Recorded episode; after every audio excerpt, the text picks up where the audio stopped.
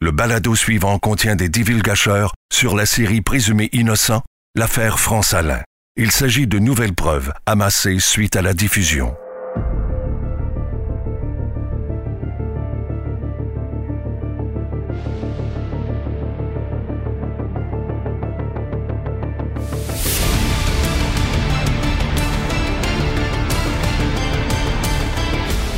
Suspect numéro 1, l'affaire France-Alain, épisode 2 avec Marie-Claude Savard, Jenny Carina Gagné, qui est productrice au contenu de l'émission. Euh, on va parler de Benoît Prou dans cet épisode-ci. Oui. Ça a été le, le- le principal suspect pendant des années. Euh, ça a été le seul qui a été euh, cité à procès pour, euh, pour le meurtre de France Alain. Et il y a des trucs qu'on n'a pas abordés dans le documentaire. Ce- C'est pas nécessairement des preuves, plus que des éléments troublants, dont une histoire de manteau. Mais en fait, c'est quoi? Avant même qu'on rentre là-dedans. Mhm. moi, je veux juste vous dire une chose. Si on parle d'un portrait général de Benoît Proux, qui Oui. pourrait peut-être expliquer bien des affaires dont on va traiter aujourd'hui, tous les gens qui l'avaient croisé, qui l'avaient connu, puis là, là-dessus, je parle d'André Arthur également, qui a été son patron, puis son, accusateur en chef, si on veut, disent que pour, tu sais, Benoît Proux, c'est un gars bizarre. Les gens disaient tout le temps, il est bizarre. Ouais. Euh, ses relations avec les autres, euh, c'était pas facile. Des, parfois, ses réactions à certaines affaires étaient euh, différentes. Tu sais, je pense qu'aujourd'hui, euh, on connaît plus. Puis, tu sais, je veux pas porter de, de diagnostic ou quoi que ce soit, mais aujourd'hui, on reconnaît davantage qu'il y a des gens qui sont différents Absolument. dans leur façon d'être, dans leur façon de, de gérer leurs relations interpersonnelles. Fait que c'était à l'unanimité. C'est le cas de Benoît Pro. Ben, une chose qui a été dite euh, par des collègues, c'est qu'il y avait de la misère à se contrôler lui-même, mettons. Exemple, euh, se, se frapper la tête sur des murs, euh, avoir des réactions un peu inhabituelles. C'est ce qu'on ce C'est un qu'on a appris. bizarre. Ben, Ouais. Même Yves Thériault, qui est un de ses grands défenseurs dans cette histoire-là, euh, confirme lui-même que c'est pas quelqu'un qui est extrêmement facile d'approche, puis c'est pas quelqu'un qui a des réactions auxquelles tu peux t'attendre nécessairement. Ouais.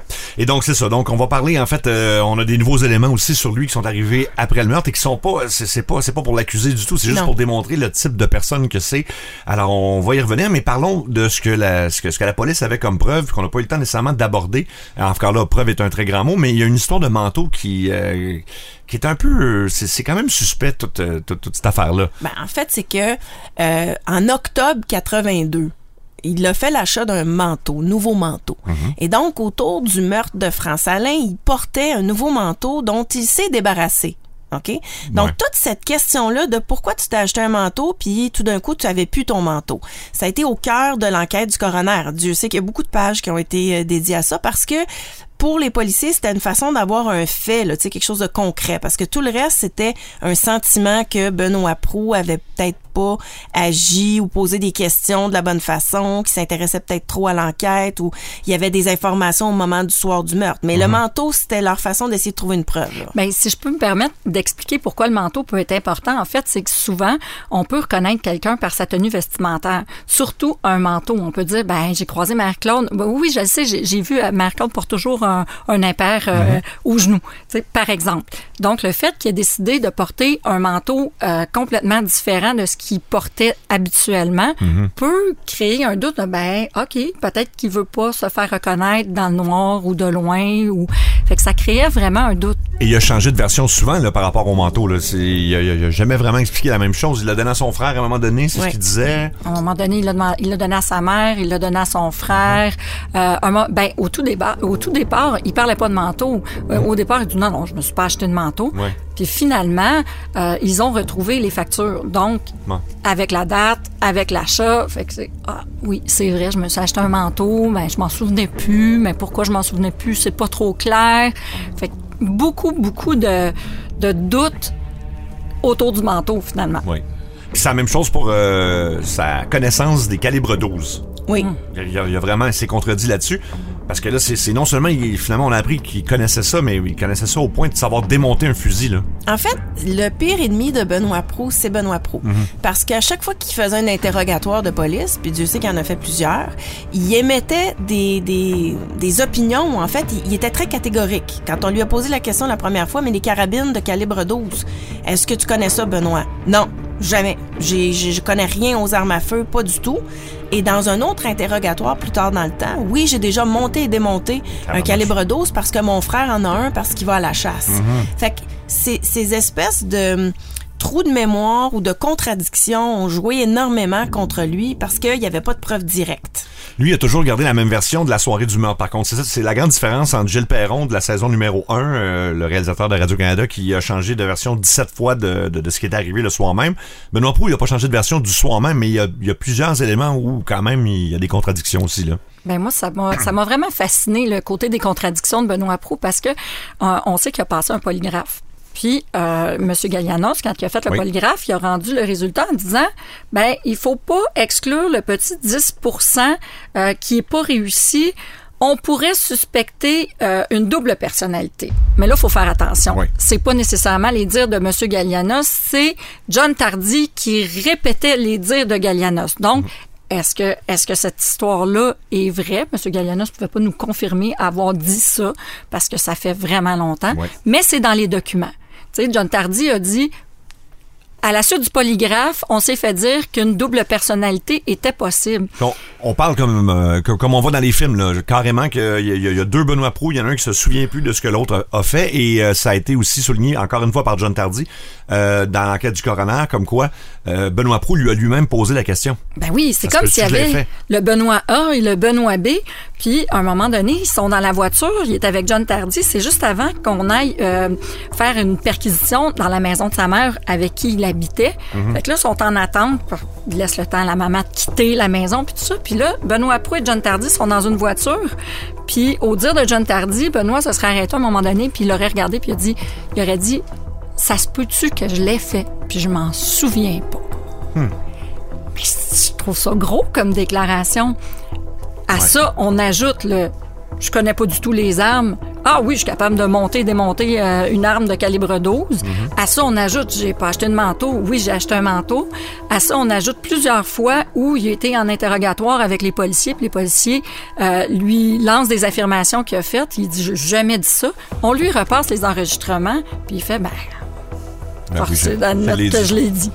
Il y a- t'sais, ça, le facteur à atté- atténuer un petit peu là-dedans, c'est le temps. C'est-à-dire que le meurtre arrive en 82, puis on est 90, 89, 90 là, quand le, le, le- procès, ben en fait quand on est autour là, tu sais, de du gros de la mise en accusation, si on veut, de, de Benoît Proux. Fait que le souvenir des fois peut être lointain, mais ça explique pas du tout, du tout, du tout l'histoire de, de la carabine, ça c'est clair. Non. Par contre, quand on parle avec euh, le psychiatre expert médico-légal Gilles Chamberlain de l'Institut Pinel, tu sais, lui, c'est un spécialiste de ça. Il en rencontre, tu sais, c'est monsieur tueur en série, monsieur criminel aguerri. Il les a tous rencontrés, il a fait des séances avec eux.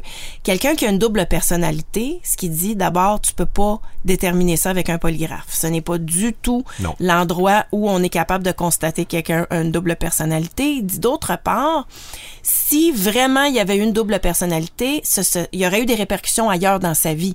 Ça serait pas arrivé une fois pendant une période de temps.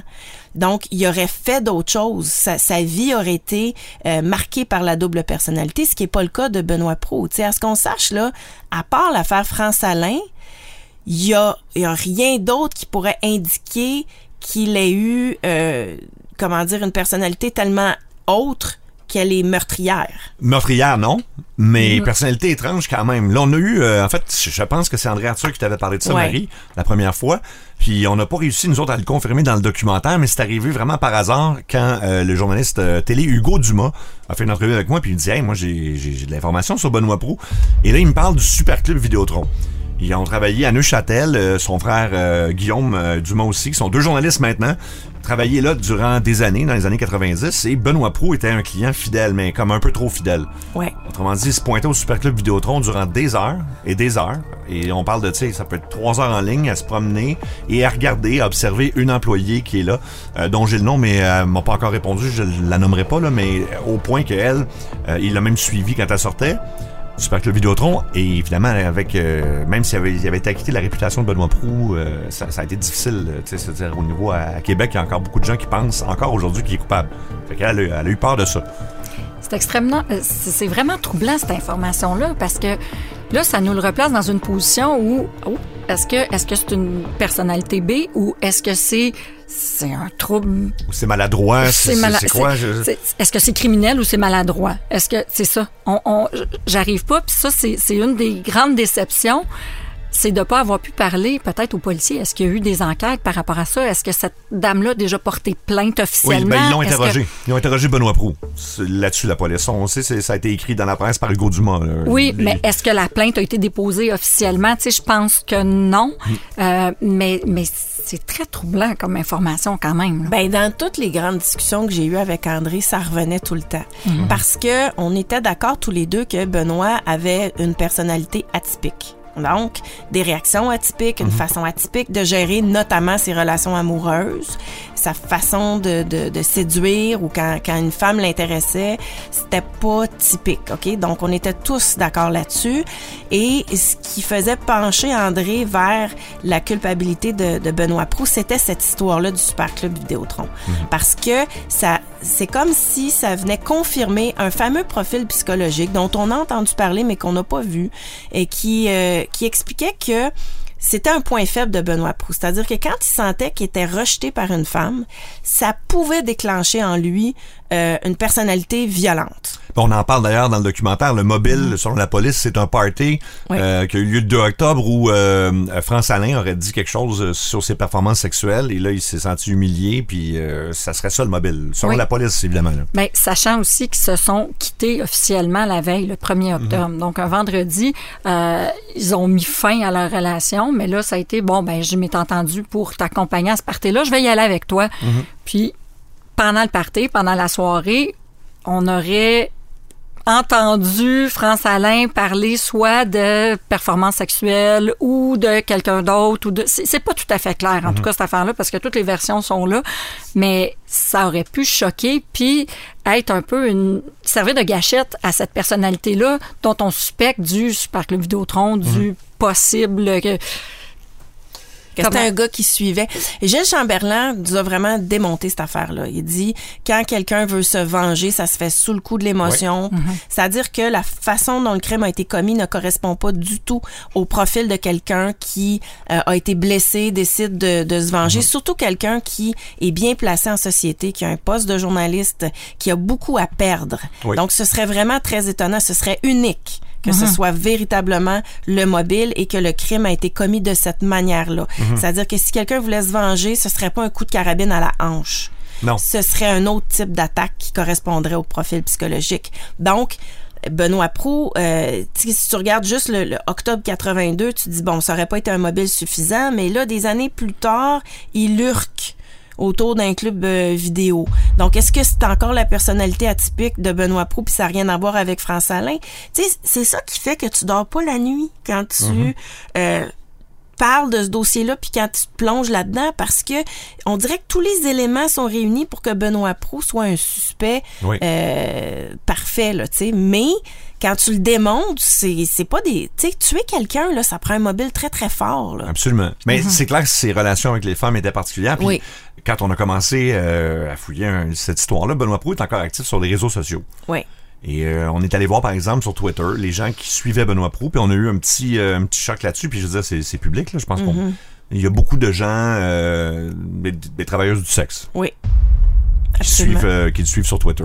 C'est quand même particulier parce que c'est, pas lui qui les suit, là. C'est, c'est elle qui le suit. Puis il y a des échanges, des fois, euh, qu'on a pu voir. Disons, c'est, c'est quand même. Encore là, ça le, ça le rend coupable de rien, mais c'est, c'est particulier. Mais une fois qu'on sait ça, puis tu sais, on jase, là, on est dans un podcast, on jase, OK? On sait ça de Benoît Proux. C'est-à-dire que euh, sa façon de gérer les relations avec les femmes, c'est plutôt trouble, c'est plutôt étrange. Ça a l'air d'être quelqu'un qui focus sur quelqu'un. Bon, disons que t'as euh, une, une, une jeune fille qui est très en amour avec lui, ça peut envoyer des signaux mixtes un peu. Fait que si on revient encore une fois à notre thèse de Richard Jobin, est-ce que ça se peut que quelqu'un qui le côtoie dans son milieu radiophonique et qui est très en amour avec lui soit dérouté peut-être par sa façon à lui de gérer une relation? Parce que ce qu'on comprend de Benoît Pro, puis ça, ça a été confirmé par sa mère, c'est que euh, il était volage. Il y avait Oui. beaucoup de monde qui appelait. Il donnait des lifts. Donc, il y avait une certaine promiscuité. Puis, tu sais, Oui. c'était l'époque aussi, hein, on s'entend. Donc, est-ce que ça se peut que quelqu'un s'est senti euh, laissé de côté ou a eu le cœur brisé par Benoît Proux et que ça ait pu, à un moment donné, donner lieu à des représailles? Tu sais, Provoquer un frère, euh, tu sais. on est tous Ouais. dans les suppositions, là, mais, mais c'est ça l'affaire France Alain, Mhm. parce que euh, c'est des personnages compliqués. Donc, moi, j'ai l'impression que l'affaire Benoît Proux, ou en tout cas ce qu'on découvre de lui à Neuchâtel, ça peut peut-être expliquer euh, aussi la thèse que quelqu'un d'autre l'ait fait, à part lui. Puis, Ouais. ce qui est intéressant dans cette affaire-là, c'est que. Puis là, j'y vais, j'y vais d'un, d'un- d'un feeling, d'un sentiment, c'est assez personnel. C'est de dire. Mon impression, c'est qu'il n'a pas pesé sur la gâchette, mais quand on, on prend son verbatim à lui de cette soirée-là, tu dis. On dirait qu'il n'est pas surpris, par exemple. Ben non, en fait, il l'a dit à beaucoup de monde. euh, j'ai peur pour une de mes amies. J'ai peur pour si une de mes chums, j'ai peur qu'une de mes chums soit dans le trouble, j'ai peur. Donc, cette espèce de conversation-là qu'il y a cette soirée-là avec des gens, euh, ben, moi, ça fait, Ugh, ça fait pas un gars très, très surpris qui vient d'apprendre quelque chose puis qui est complètement sous le choc.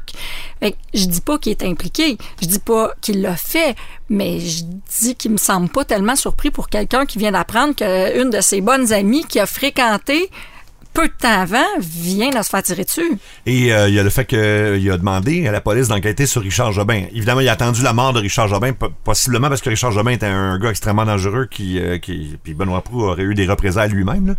Mais il a quand même dit à la police, oui, c'est une bonne piste d'enquêter là-dessus. Fait qu'est-ce que est-ce qu'il y avait des doutes sur Richard Jobin avant? Ça, c'est la question. euh, Est-ce qu'il y avait on des aimerait doutes avoir la réponse, ou est-ce mais je qu'il savait quelque chose? C'est, c'est là, Mhm. puis on le saura jamais. Mais certaines de ses paroles nous poussent à croire que peut-être il, y avait certaines informations. C'est Ouais. lui qui a contacté les policiers et les journalistes pour dire allez fouiller du côté de Richard Jobin Mhm. après sa mort. Ouais. Tu sais, c'est un peu dire ben là j'ai plus peur de lui. Je vais vous indiquer un peu où regarder. Mhm. Ah ben absolument. Puis, euh, écoute, c'est- assez particulier parce que la police, évidemment, on- comme on l'a dit, a refusé euh, de suivre cette piste-là. Puis, en plus, euh, en parlant à différents policiers, dont un qui est dans le documentaire, qui est Mario Vézina, euh, qui a été chef de police à Québec et tout ça, moi, j'ai nommé, lui, il a regardé les boîtes d'enquête. J'ai nommé le nom de Richard Jobin, il n'y avait aucune idée de qui je parlais. Vraiment, c'est ça, c'est on, on le dit. Et puis, euh, de, de ce qu'on a pu ressentir, puis même, je pense, avec tes contacts de la police de Québec, au niveau de la police de Québec, je pense qu'ils sont encore dans le mode euh, que Benoît Proux est encore un su- leur, euh, leur principal suspect. C'est ce que j'ai cru comprendre. Mais ils t'ont parlé pas- du double péril. Ben- on peut pas accuser deux fois quelqu'un. Fait que la police qui parle de ça, euh, c'est parce qu'ils ont pas de personne d'autre en tête en ce moment. là. Ouais, je peux pas leur mettre des mots dans la bouche, mais l'impression que ça m'a laissé, moi, c'est qu'eux ont encore, euh, ont encore les yeux rivés sur euh, Benoît Proux comme, comme coupable. Ben, tu sais, dans le fond, là, c'est qu'on a l'impression que l'affaire France-Alain est traitée par les policiers, par les journalistes, par tous les gens qui s'en mêlent comme du noir ou du blanc.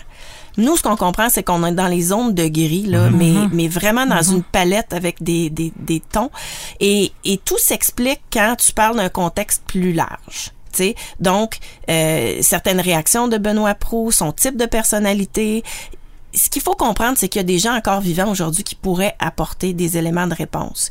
Et une des grandes frustrations dans le documentaire, c'est justement qu'on ne soit pas prêt à ressortir la technologie, à repasser au détecteur de mensonges certaines personnes. C'est le dernier bout où on peut le faire. C'est 40 ans après le meurtre, donc il reste quelques personnes en vie, juste assez pour qu'on puisse relancer.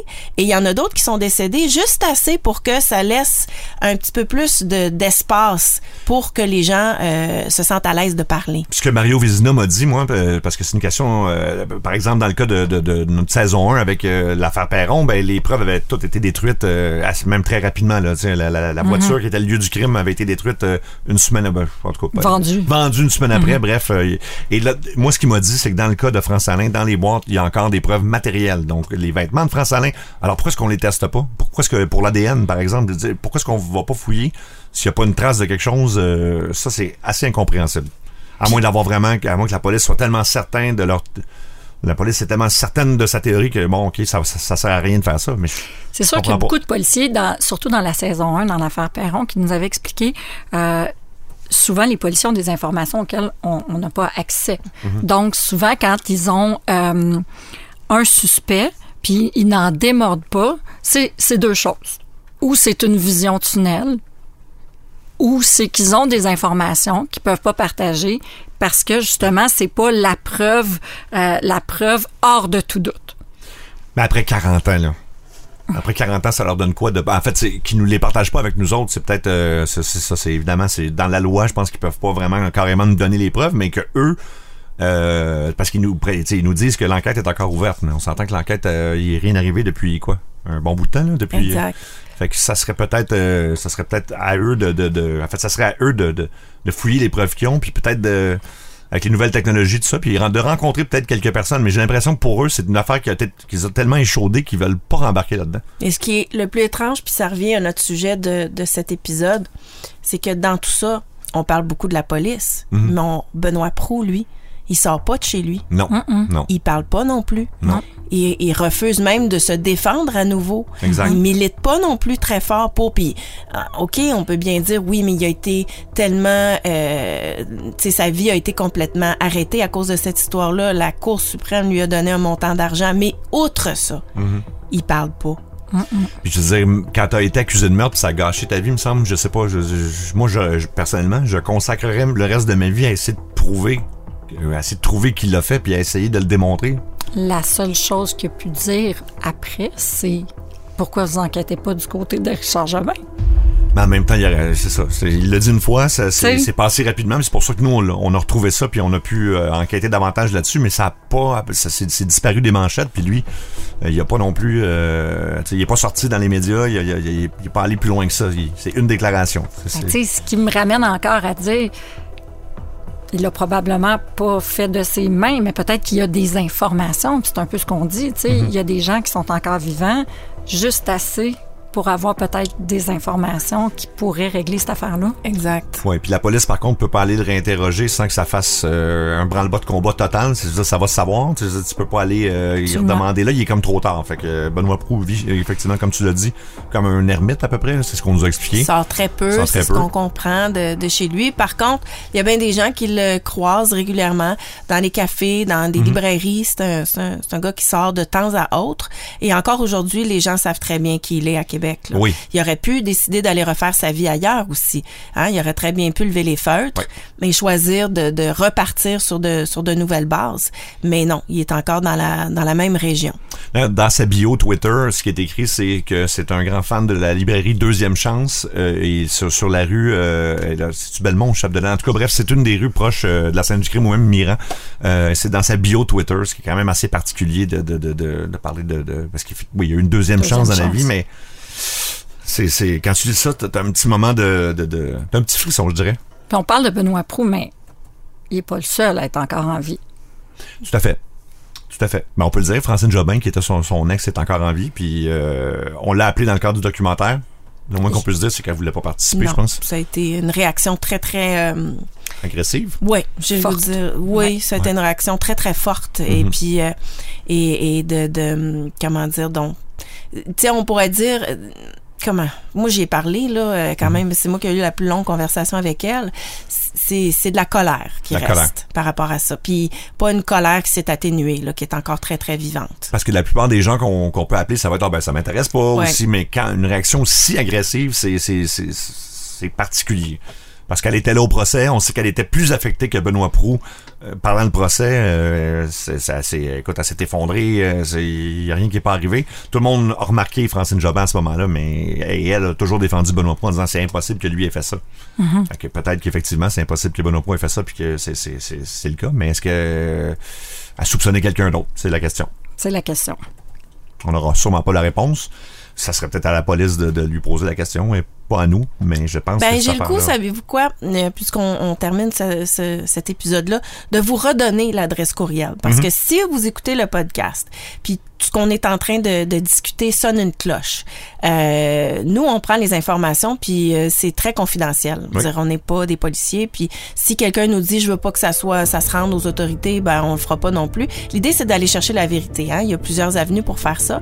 Donc, c'est euh, affaire Alain Oui. à gmail.com, affaire Alain à gmail.com. Mais ce, compte-là sera jamais fermé. Là. Vous pouvez écouter ça des années plus tard. Là. Peu importe le moment où ce podcast vient vous trouver, si vous avez quelque chose à on est là pour accueillir.